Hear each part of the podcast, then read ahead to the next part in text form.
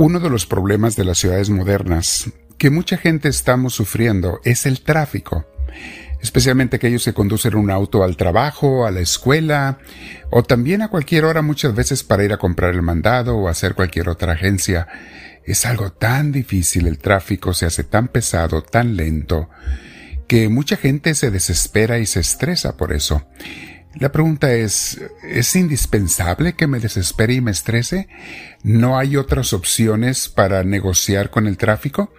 Vamos a ver eso el día de hoy, mis hermanos, y la buena respuesta, noticia es que sí, hay algo mucho, mucho mejor que te hace superar ese problema de el sufrimiento o estrés en el tráfico.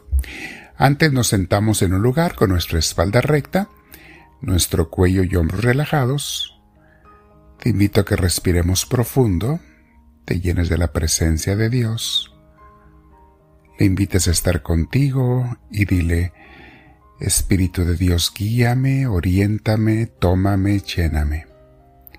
Yo me arrepiento de cualquier pecado que pueda haber cometido, de pensamiento, palabra, obra u omisión.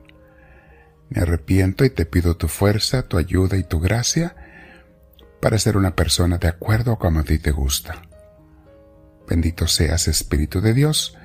Te damos todos alabanza y gloria diciéndote, Gloria al Padre, gloria al Hijo, gloria al Espíritu Santo, como era en un principio, sea ahora y siempre, por los siglos de los siglos. Amén. Mis hermanos, el tema de hoy se llama Aprovecha el tráfico para disfrutar con Dios, para estar con Dios de una manera gozosa. He escuchado a mucha gente que reniega diariamente del tráfico. Yo mismo lo he hecho en el pasado algunas veces. Ya sea cuando van al trabajo o regresan, o cuando van de compras o a donde salgan. Es una realidad de las ciudades modernas, mis hermanos, como les decía. Y les digo, yo estaba igual antes, renegaba y todavía a veces lo hago por un rato porque se me olvida lo que les voy a compartir hoy. Hace tiempo les enseñamos que ese tiempo en el tráfico aparentemente desperdiciado puede ser el más favorable de tu día si lo sabes aprovechar. Hay que saberlo aprovechar de una manera muy sabia y voy a atreverme a decir muy santa. ¿Sabías tú que puedes orar mientras conduces el auto? Platicar con Dios, tener un rato de intimidad, de amor, de cariño, de amistad con Jesús, con Dios. ¿Y sabías tú que muchos cargan un celular que lo pueden conectar al sonido de su auto y quizá tú seas uno de ellos, de ellas? Lo pueden conectar con Bluetooth o con cables y escuchar podcasts o temas o alabanzas o algo de crecimiento espiritual mientras conducen el auto o mientras viajan?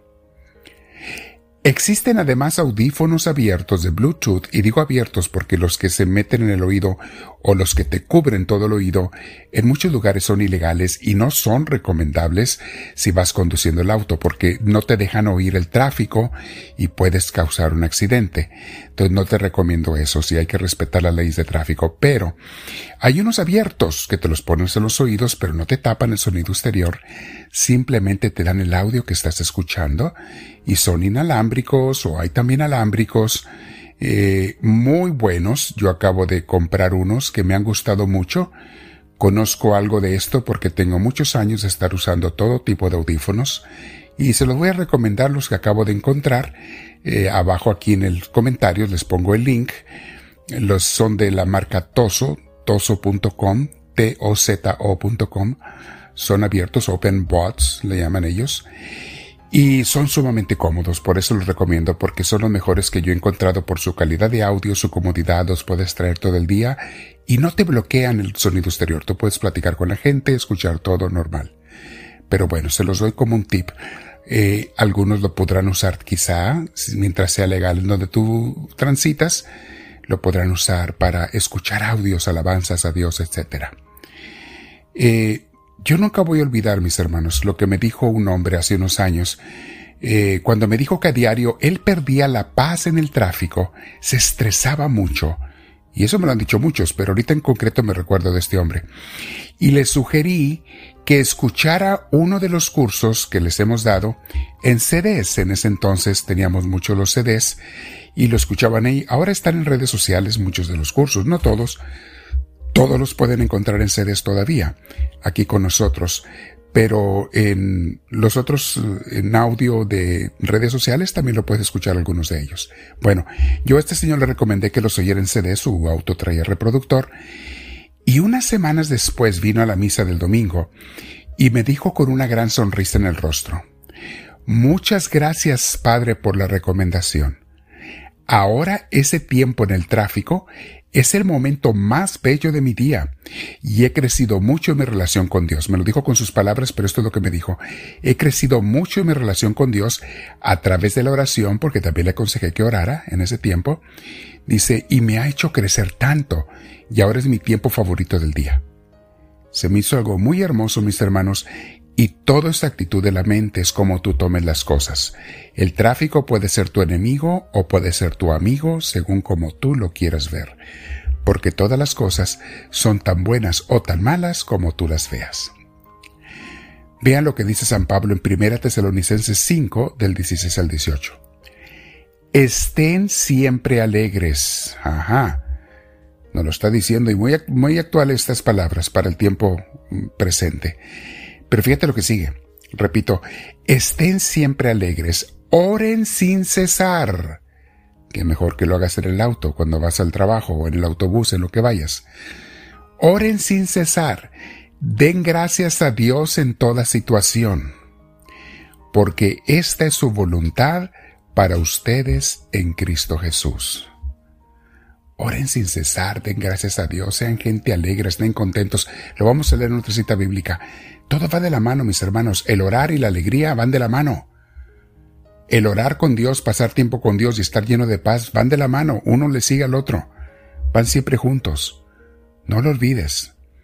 El Salmo 34, versículo 1 dice, Bendeciré al Señor en todo momento, mis labios siempre lo alabarán. Qué hermoso.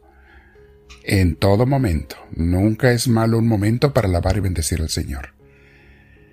Mateo 26, 41. Decía Jesús, Estén alerta y lloren para que no caigan en tentación. Ah, como es necesario hacer oración, mis hermanos, para no caer en tentación. De cualquier tipo. Y cada quien sabe cuáles son sus tentaciones. Orar, estar alerta, dice Jesús. Y luego dice Jesús, porque el espíritu está dispuesto, pero el cuerpo es débil. Así es, mis hermanos. Tenemos ganas de hacer el bien, como decía San Pablo. Veo el bien y lo apruebo, pero termino muchas veces haciendo el mal que no quiero.